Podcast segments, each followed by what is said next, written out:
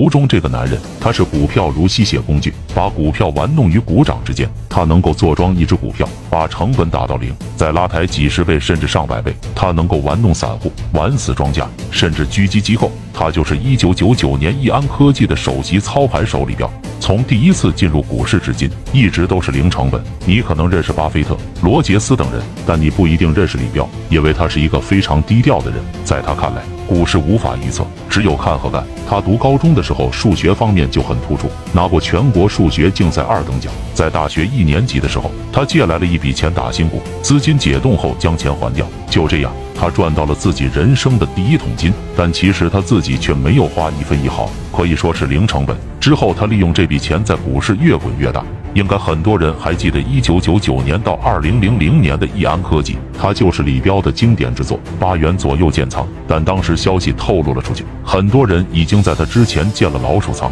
为了以最快的速度完成建仓，李彪发明了跌停板洗盘法，用四日时间就令大量的筹码主动缴出来，吸到自己的口袋里。经过一顿折腾，把成本降到零以后，股价就开始上去了，最高竟达到一百二十六元。在当时，股票能站上这个高点，可谓是。一个奇迹，他自创跌停板洗盘法，玩弄庄家与股掌。虽然李彪做过庄家，但他并不同情庄家。他认为，大部分庄家并不像散户认为的那么厉害，百分之九十的庄家都会被搞死，很少能全身而退。他持有百分之十甚至只有百分之五的流通股，去狙击庄家百分之五十的流通股，在搞废庄家的过程中寻找快感。而禅中说禅描写了自己操作一只股票的过程，用的正是跌停板洗盘法。从其描写的过程可以看出，这只股票就是当年的易安科技。李彪可谓是主力的鼻祖。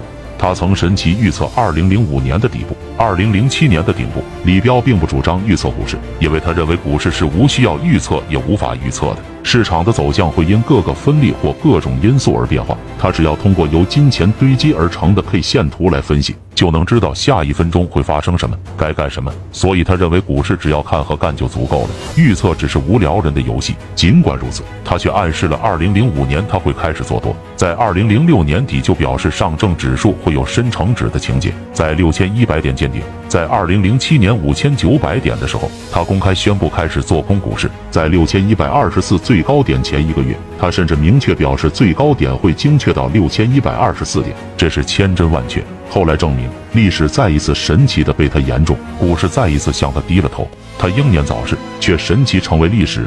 不知是否是泄露太多天机的缘故，英才总是被妒忌的。李彪患上了鼻咽癌，在二零零八年十月三十一日离开了人世。当时他才三十多岁，虽然他已离去，但他却留下了许多。散户想要做好短线，学习前人的语录心法是一个正确的方向。这两本游资语录心法收录了禅中说禅李彪、涅槃重生、炒股养家、陈小群等四十多位一线游。